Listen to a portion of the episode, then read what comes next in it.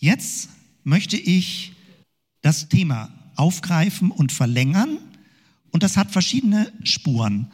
Ganz am Anfang des Gottesdienstes hatte ich diese beiden Bilder gezeigt, Solarpunk, äh, wo es um eine positive Zukunft geht und Frido hatte letzten Sonntag es kombiniert mit einer Bibelstelle aus dem Propheten Jeremia. Denn ich weiß wohl, spricht Gott, was ich für Gedanken über euch habe, also spricht der Herr, Gedanken des Friedens und nicht des Leides, dass ich euch gebe, Zukunft und Hoffnung. Der Prophet Jeremia ist, wenn man das ganze Prophetenbuch liest, nicht bekannt für sehr positive Botschaften. Also Jeremia ist ein dunkles Buch, was er alles erlitten hat, was an seiner Person abgearbeitet wurde, wie viel konkretes körperliches Leid er erlebt hat. Und dieser eine Vers leuchtet plötzlich sehr stark heraus, dass Gottes Absichten positiv sind, selbst wenn die Umstände überhaupt gar nicht danach aussehen.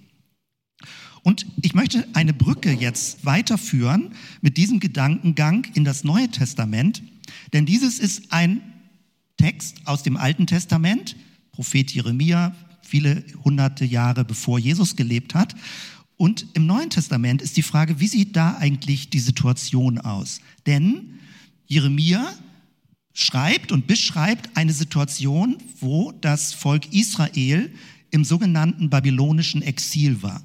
Also es ist in die Verbannung geführt worden. Damals, das ist ja nicht nur alles so, wo man sagt, ach so ein bisschen fromme Bibeltexte. Das war damals brutale Realpolitik. Es waren Großreiche. Meine Kurzformulierung lautet immer, sie sind permanent über Israel hin und her getrampelt mit ihren Heeren. Mal kamen sie aus dem Norden, mal kamen sie aus dem Süden, Ägypten, Babylonien, Meder und Perser, dann kamen die Griechen, dann kamen die Römer. Und dieses kleine Stück Land damals heute fast ähnlich, komplex und kompliziert, aber mit ganz anderen Aspekten. Dieses kleine Land ist ständig von Großmächten mal von der einen und mal von der anderen Seite missbraucht worden, zerquetscht worden, ausgebeutet worden, in die Sklaverei geführt worden. Und Jeremia ist ein Prophet, der mitgegangen ist. Damals die Babylonier waren sehr stark und ist mit dem Volk ins sogenannte babylonische Exil gegangen. Also das, die Geschichte ist ein bisschen länger, ich habe jetzt nur so einen ganz kurzen Aspekt daraus. Und dieser Vers ist sehr wertvoll, weil er zeigt, dass es nicht das letzte Wort ist, wenn die Umstände sehr negativ werden. Es gibt auch die sogenannten Klagelieder des Jeremia, wo er darüber weint, dass Jerusalem kaputt ist. Also der Tempel wurde irgendwann zerstört, die Stadt wurde zerstört, die Mauern wurden niedergeschleift und er weint darüber, dass diese königliche Stadt zerstört wurde. Und auch da, wir haben zwischendurch, manchmal singen wir das Lied im Gottesdienst, mitten in dem dunkelsten Punkt schreibt er davon und verkündet die Botschaft, die Güte Gottes ist noch nicht zu Ende. Sie wird noch nicht zu Ende sein. Es gibt noch eine Perspektive, auch wenn man im Moment den Eindruck hat, das ist das Ende der Geschichte. Mit dieser Thematik beschäftigen wir uns. Also wie entsteht Hoffnung in Zeiten, wo man den Eindruck hat, das ist so dunkel und so hoffnungslos. Und wie gesagt, wir reden nicht abgehoben irgendwelche so frommen Themen, wo man so Luftschlösser baut im spirituellen Sinne. Es ist in der damaligen Zeit brutale Realpolitik gewesen. Welche Herrscher wie miteinander gekämpft haben und Israel als kleines Volk zwischen diesen Mühlsteinen zerrieben wurde. Dass Israel kleiner Schlenker in die heutige Zeit, sich so massiv wehrt. Also ich will da überhaupt nichts schönreden oder diskutieren. Diese Differenzierung ist sehr komplex, weiß ich, und ich kenne mich da an manchen Stellen noch gar nicht ganz genau aus. Aber dass das Volk Israel sich überhaupt so massiv wehrt, ist erst im 20. Jahrhundert. Über die ganzen Jahrhunderte vorher hat das Volk Dinge erlitten in der Hoffnung, dass Gott es beschützt. Und der Holocaust hat alles verändert, wo sie dachten, warum beschützt Gott uns nicht? Und das hat auch theologisch ganz viel verändert, weil man musste bestimmte nette, freundliche, sag mal, naive Theologien reformieren. Wo man sagte, so simpel ist es nicht. Das Böse lässt sich nicht bekehren. Das Böse ist wirklich böse. Und auch bis in heutige Zeit, wir leben ja in einer immer noch relativ entspannten Zeit, aber ich will jetzt nicht dunkel den Gottesdienst beenden, ich werde positiv beenden, aber wir brauchen ja den Sonntag nicht im Sinne von, oh, hier ist jetzt so eine fromme Blase und äh, jetzt machen wir mal alles so ein bisschen blumig und bunt und dann gehen wir wieder in die dunkle Welt hinaus. Unser Land nimmt eine bedrohliche Entwicklung.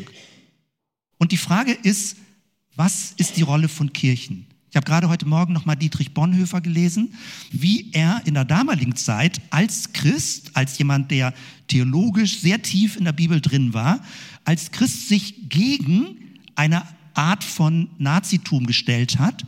Und vielen scheint nicht klar zu sein, mir jedenfalls war das lange Zeit nicht klar, dass das sich mehr als zehn Jahre vorher aufgebaut hat, bis es 1933 dann richtig sein Gesicht gezeigt hat. Und viele Leute fangen an zu rätseln. Sind wir in einer ähnlichen Phase wie in der Weimarer Republik? Kann uns was Ähnliches passieren? Oder hat Deutschland geschichtlich ausreichend gut gelernt, dass uns das nicht nochmal passiert? Und Leute werden unsicher. Vor zehn Jahren haben Leute noch gesagt, überhaupt nicht, passiert nicht. Und jetzt werden Leute unsicher. Was geschieht da eigentlich?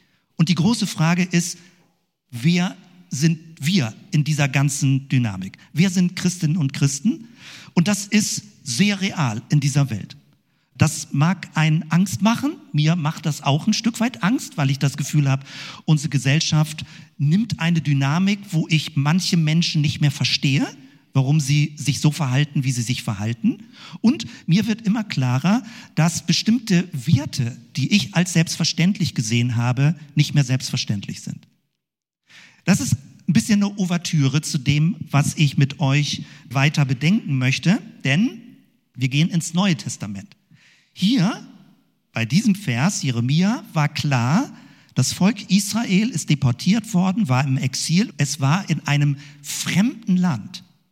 Im Neuen Testament geht es um eine Fremdheit inmitten des eigenen Landes.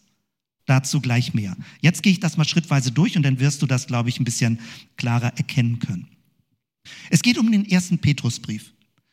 Und den habe ich jetzt an sich gar nicht speziell ausgesucht für uns, denn wir gehen ja schrittweise so ein bisschen durch das Neue Testament durch, haben den Jakobusbrief uns angeguckt und jetzt wäre der erste Petrusbrief, die zwei Petrusbriefe dran.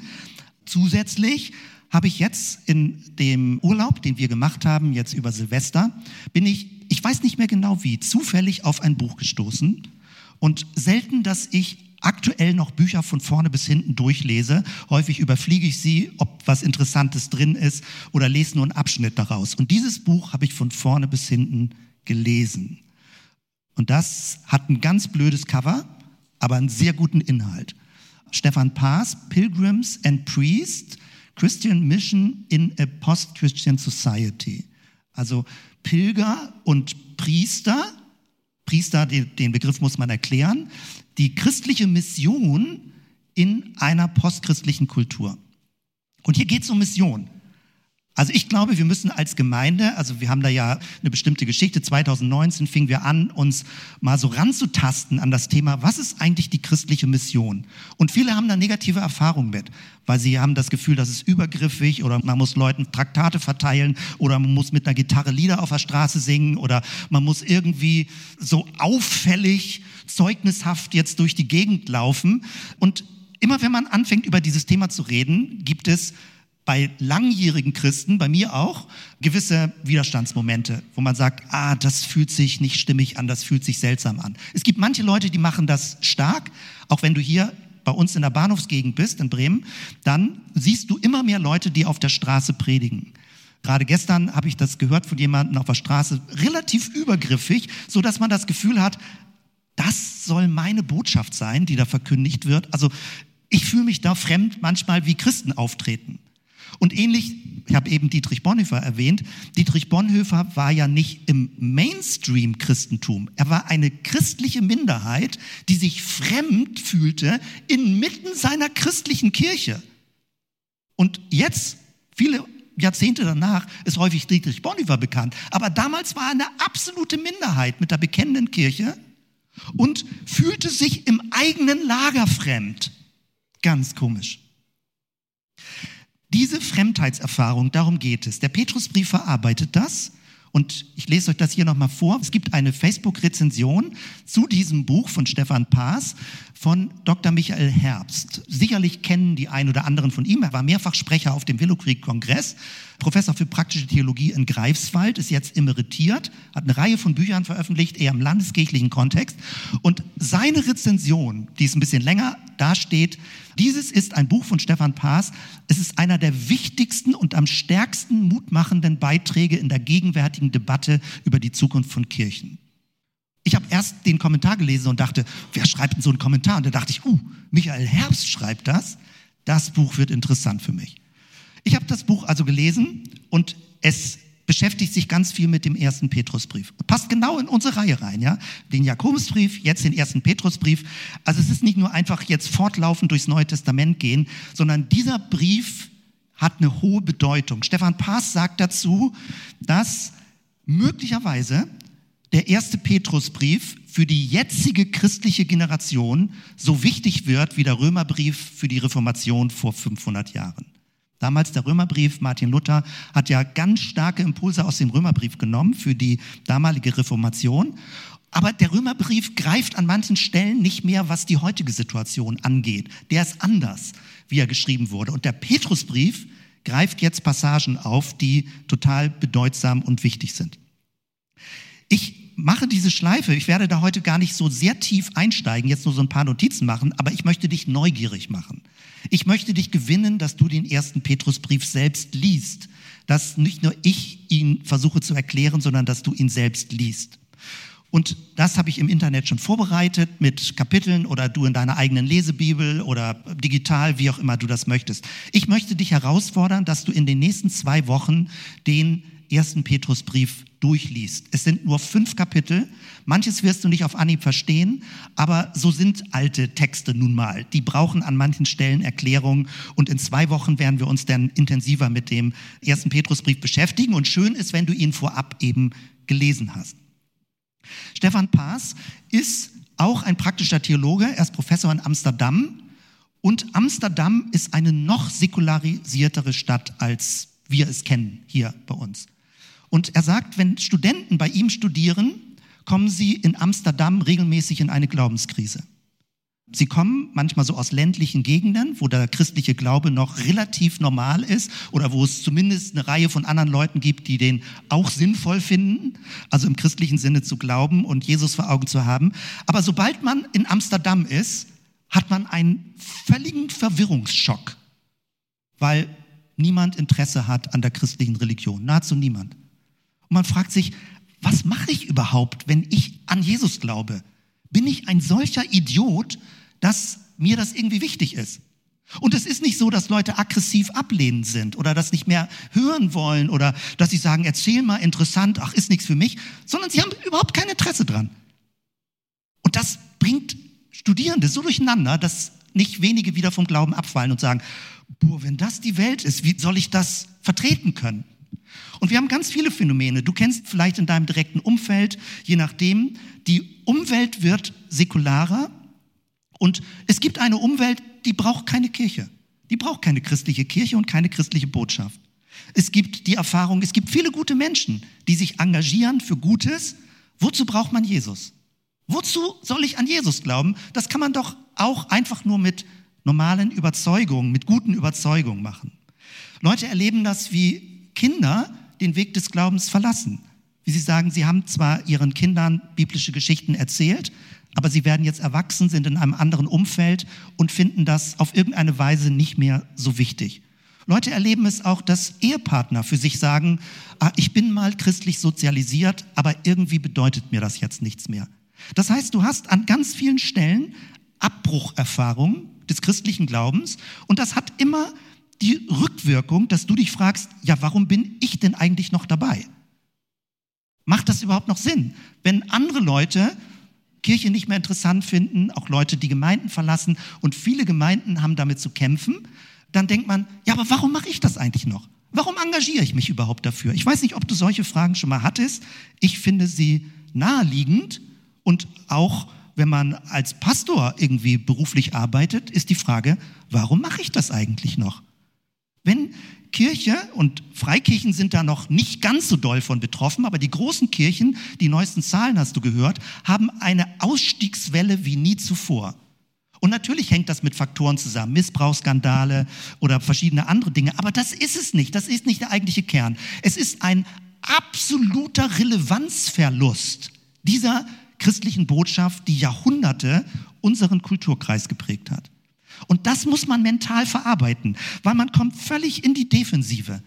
Man zieht sich zurück, man denkt, was bringt das noch? Andere Leute nehmen sich auch die Freiheit und gestalten den Sonntagmorgen anders oder gehen unterwegs, finden Beten nicht mehr so wichtig oder, naja, man ist vielleicht ein bisschen spirituell offen. Es gibt so eine neue Art in Anführungsstrichen von Religion, die wird genannt sowas wie eine kosmisch-ökologische Religion. Also nichts gegen Ökologie, ich bin da super für, aber es ist eine Art von spiritueller Ökologie im Sinne von, irgendwo ist da so eine größere, unsichtbare Macht, wo wir auch vielleicht ein bisschen Zugang haben, aber sie ist weder Personal, dass du direkt Zugang hast und mit ihr redest, dass es ein Du Gottes ist, wie jüdischgläubige Menschen sagen würden, die sprechen wie Martin Buber vom ewigen Du, mit dem wir im Kontakt sind. Das Personale ist nicht mehr da. Und als zweites, der Jesusbezug ist nicht mehr da.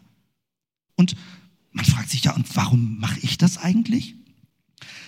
Eine kleine Rückblende. Ich habe euch eine, ich wollte schon in meine Bibel als Mikrofon sprechen. Das war, das war ein toller Reflex. Euch ist es aufgefallen zumindest.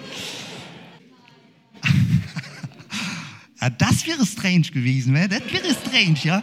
So eine, so eine Akkubibel, wo du so reinredest. Also, meine ganz kleine Bibel, das ist die erste Bibel, die ich bekommen habe. Ich war 14 Jahre alt. Entlassung aus dem Gemeindeunterricht, wie das damals bei uns hieß, in der Gemeinde, in der ich gewesen bin. Und mein Sonntagsschulonkel hat mir diese Bibel geschenkt der hat Sonntagsschul viele Geschichten erzählt. Ich hatte ein bisschen Angst vor ihm, weil er so wirklich imposant war als Person. Aber als ich 14 war, hat er mir diese Bibel geschenkt und er hat einen Bibelvers darin unterstrichen. Ich habe damals nicht begriffen, warum er diesen Bibelvers unterstrichen hat. Und da steht ein Datum bei, 30. März 1980. Und ich lese euch mal vor, was er hier mit Kugelschreiber unterstrichen hat. Das ist wirklich klein, die, der Text, ja. Damals gingen meine Augen noch besser. Also dort steht im Johannes 6, 68, Herr, Jesus ist angeredet. Wohin sollen wir gehen? Du hast Worte des ewigen Lebens und wir haben geglaubt und erkannt, dass du bist der Heilige Gottes. Das ist ein schöner Vers. Petrus sagt das. Direkt davor, direkt davor steht, Jesus sagt zu den Zwölfen, er guckt ihn praktisch frei um die in die Augen und sagt, weiß es vermutlich, Leute, die den Text kennen, wollt ihr auch weggehen? Jesus fragt die Jünger, wollt ihr auch gehen? Er hat vorher gepredigt über das Brot des Lebens, über Abendmahl, dass er seinen Leib hingibt, dass Menschen gesegnet sind und die Leute waren irritiert und die Fangemeinde fand das nicht mehr cool, was Jesus da so gesagt hat. Und sie sind gegangen und sie haben geguckt, ob es irgendwo einen neuen Propheten gibt. Und zum Schluss blieben die zwölf Jünger zusammen. Was für eine Erfolgsgeschichte in Anführungsstrichen, alle gehen, die zwölf Jünger bleiben. Jesus fragt, wollt ihr auch gehen? Denn wäre ganz allein gewesen. Am Kreuz war er zum Schluss ganz allein. Alle sind gegangen. Aber hier war schon eine Phase, wollt ihr auch gehen? Und man fragt sich fast, was ist das für eine Antwort von Petrus? Wie eine Verlegenheitsantwort. Herr, Herr wo, wohin sollen wir denn gehen? Wir haben ja keine Idee, was wir sonst mit unserem Leben anfangen sollen. Es wirkt fast wie eine Verlegenheitsantwort im Sinne von, warum gehst du in den Gottesdienst? Ähm, naja, äh, Sonntagmorgen ist frei, ich weiß sonst nicht, was ich tun soll. Und Jesus fragt, wollt ihr auch gehen? Dieser Vers begleitet mich immer wieder und ich merke, meine Güte, diese Frage wird immer relevanter werden.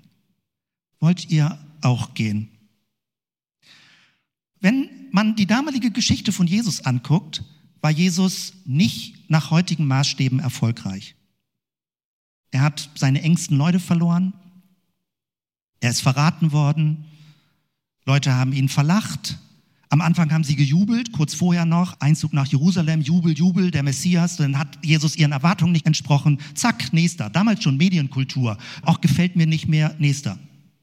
Wollt ihr auch gehen? Als ich diesen Vers, das sind ja inzwischen schon über 40 Jahre her, diesen Vers bekommen habe, dachte ich, was meint dieser Vers?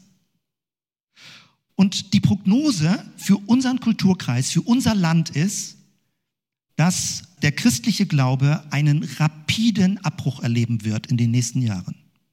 Ein Ende ist nicht in Sicht. Es gibt Hochrechnungen, dass es möglicherweise stoppen wird bei etwa 10 Prozent Mitglieder in den Landeskirchen, also von der Bevölkerung. Jetzt sind wir so zwischen bei, bei 45 Prozent etwa, katholisch, evangelisch. Es wird runterbrechen, es wird nicht ganz weg sein, ein paar übrige werden bleiben und es wird in den nächsten Jahren passieren. Was macht das mit uns? Also wenn wir jetzt hier in ein bisschen größerer Runde zusammensitzen, denkt man, ach, ist doch super, mit Leuten zusammen zu sein. Aber was macht das mit dir, dass die Prognose ist, du wirst mit hochgradiger Sicherheit eine kritisch beäugte Minderheit sein, wenn du an Jesus glaubst. Du wirst nicht mehr unbedingt Zustimmung haben, du wirst keinen Applaus dafür bekommen, du wirst nicht irgendwie, ach, das ist ja cool, interessant, du wirst nicht solche Reaktionen bekommen. Was macht das mit dir? Das Christentum ist schon lange keine Dominanzreligion mehr und Leute wählen es ab. Es ist wie ein Ladenhüter für sie geworden. Sie sehen da keinen Nutzen mehr drin. Muss man eigentlich Nutzen haben, wenn man Jesus folgen will? Musst du einen Vorteil dadurch bekommen, wenn du Jesus folgen willst? Was wäre, wenn Jesus sagt, es gibt keinen Vorteil.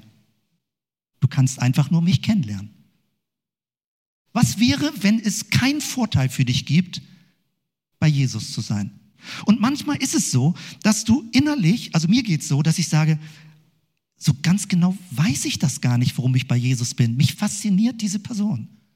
Ich habe da nicht immer so rationale Argumente für. Ich möchte bei ihm sein. Ich möchte innerlich mit ihm verbunden sein. Es ist eine Herzensberührung, die von dieser Person ausgeht, durch seinen Geist bis in die heutige Zeit. Aber so richtig begründen oder dass ich anderen Leuten sage, du müsstest aber eigentlich auch, das wird immer schwieriger, je kritischer der Großkontext, der gesellschaftliche Großkontext wird. Also die Selbstverständlichkeit des Christentums wird immer mehr wegfallen. Du musst, wenn du dabei bleibst, wissen warum. Also nicht wissen im Sinne von fünf Gründe, aber du musst einen eigenen Zugang haben und ein eigenes Wollen haben, dabei zu sein. Es wird nicht mehr funktionieren, es so zu machen, weil die anderen es machen, weil viele andere werden es nicht mehr tun. Der Petrusbrief hat genau mit dieser Situation zu tun. Wozu das alles? Jesus, Gemeinde, christlicher Glaube. Könnte das Leben nicht viel entspannter sein, wenn man nicht diese ethischen Konflikte in sich drin hat? Wenn du nicht ein Gewissen hast, was sensibilisiert wird durch den Heiligen Geist. Das Leben könnte viel entspannter werden. Du hast mehr freie Zeit. Warum tun wir das? Und ich werde diese Frage nicht beantworten, weil es gibt keine kurze, einfache Antwort und jeder glaube ich, muss sie auch anders beantworten. Es gibt in den letzten Jahren, es gab viele Kampagnen, die Kirche muss mehr für sich werben, sie muss die Kernkompetenz herausstellen, viele, viele solche Varianten. Was ist, und es ist absehbar, dass das in der Breite nichts nützt. Wir werden in den nächsten 10, 20, 30 Jahren, du lebst wahrscheinlich länger als ich, viele von euch leben länger als ich, wir werden einen solchen Abbruch erleben, dass es sowohl dich innerlich völlig verwirrt, warum Menschen, die du schätzt, plötzlich aussteigen und das nicht mehr wichtig finden. Und du dich fragst, ja, warum bleibe ich dabei? Warum steige ich nicht auch aus? Der erste Petrusbrief spricht davon, ich zeige euch hier nochmal einen Vers dazu. Er beginnt damit, es schreibt Petrus, ein Apostel Jesu Christi, an die von Gott erwählten, die wie Fremde unter ihren Landsleuten leben. Und das ist das andere gegenüber Babylon, Jeremia im Alten Testament. Da warst du richtig auswärts in der Fremde und hier bist du im eigenen Land, unter deinen eigenen Leuten, die du nicht mehr verstehst. Leute, die mal dabei waren oder Leute, die deine Freunde sind oder Bekannte sind, die du sehr schätzt, die irgendwie ein engagiertes Leben führen und du verstehst es nicht, warum Jesus null interessant wird für sie. Null. Du hast es mal versucht, ihn zu erklären und es ist keine Resonanz da. Das verwirrt. Weil lange Zeit gab es so diese Parole, wenn man nur genügend Zeit hat, Dinge zu erklären, wenn man nur freundlich genug ist, wenn man nur die richtigen Worte findet, dann würden Leute Interesse bekommen. Und diese Zeiten werden zu Ende gehen. Es ist ein Geheimnis, wenn ein Mensch Interesse bekommt an Jesus, wenn er eine Herzensbeziehung zu Jesus bekommt. Und es ist eine völlige Irritation, dass man denkt, bei bestimmten Leuten, die müssten doch Interesse bekommen und sie bekommen kein Interesse. Und es macht was mit dir. Es verwirrt dich innerlich. Mir jedenfalls geht das so. Man fühlt sich fremd unter Landsleuten im eigenen Umfeld. Und es geht nicht darum, dass man sich absichtlich abgrenzt. Es geht einfach darum, dass man irgendwie sich fremd fühlt, weil man sich auch nicht mehr verstanden fühlt. Mit den Dingen, die einem glaubensmäßig wichtig sind. Man sagt, ich weiß nicht, wie ich es erklären soll. Mir fehlen die Worte. Ich kann es nur beschreiben, wie wertvoll das für mich ist. Aber irgendwie hat man das Gefühl, wenn jemand anderen, wenn du jemandem das erklärst, guckt er dich mit großen Augen an und bestenfalls sagt er, interessant, schön für dich, aber mir bringt das nichts. Und diese Erfahrung wird zunehmen und ich spreche darüber auch so engagiert an dieser Stelle, weil ich möchte uns als Gemeinde darauf vorbereiten. Ich möchte mich darauf vorbereiten, weil es ist eine mentale Sache, die einen verwirren kann, die einen bedrohen kann. Und mit dieser Perspektive gucken wir in den Petrusbrief rein. Denn der erste Petrusbrief reagiert nicht mit Selbstmitleid, er reagiert nicht mit Rückzug, er reagiert nicht mit, oh, dann ist es halt so, die Kirche geht den Bach runter, christlicher Glaube, dann ist halt diese Kulturphase vorbei in unserem Land. Der erste Petrusbrief reagiert überhaupt nicht so.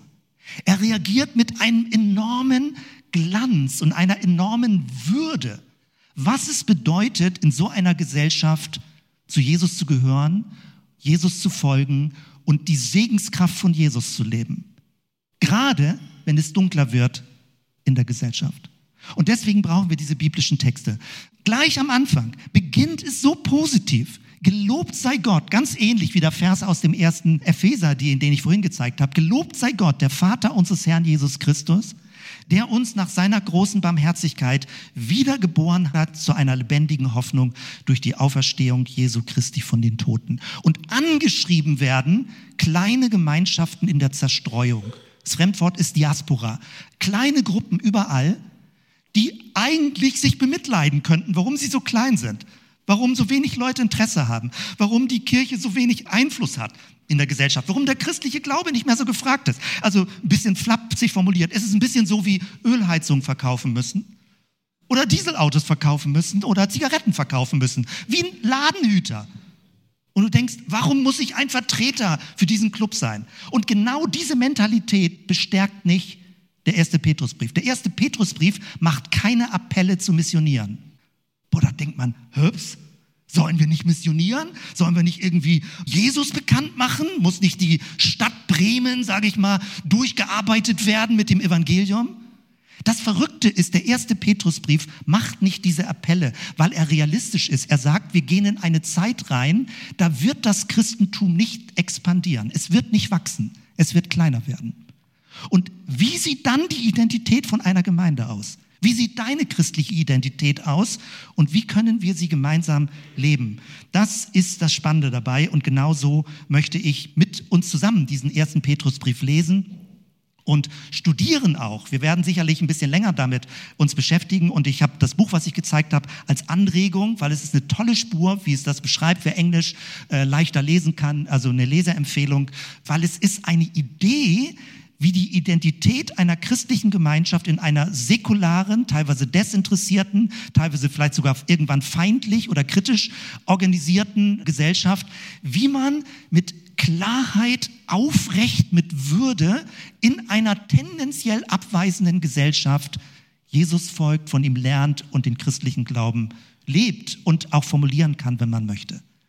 Deswegen, ich hoffe, ich habe dich neugierig gemacht, mit dieser Perspektive den ersten Petrusbrief zu lesen. Das ist auf der Website vorbereitet mit einem Account, vertiefen, Bibeltexte studieren und jeden Tag kommt da jetzt ein neues Kapitel, dass du das mitlesen kannst oder auch für dich lesen kannst. Notier dir Dinge, fang an darüber nachzudenken. Der erste Petrusbrief ist ein Schlüssel, eine positive Missionssicht zu bekommen. Man muss das Wort neu definieren. Ich suche selbst danach, wie wir das als Gemeinde auch formulieren und beschreiben können. Und dazu wird uns dieser Brief helfen. Die Zeit ist jetzt schon 20 nach, aber selbst wenn die Kinder unten fertig sind oder wenn jemand runtergeht, ich habe die Musiker gefragt, ob sie mit uns nochmal dieses Lied spielen, der helle Morgenstern. Das ist aus dem zweiten Petrusbrief und genau das ist die Atmosphäre des Petrusbriefes. Mit einer ganz starken, lebendigen Hoffnung zu leben, auch wenn manche Dinge sehr verwirrend und bedrohlich und an manchen Stellen auch dunkel werden können, aber sich davon nicht runterziehen zu lassen, sondern umso mehr Jesus vor Augen zu haben, wie er damals gelebt hat und wie er heute durch seinen Geist wirkt.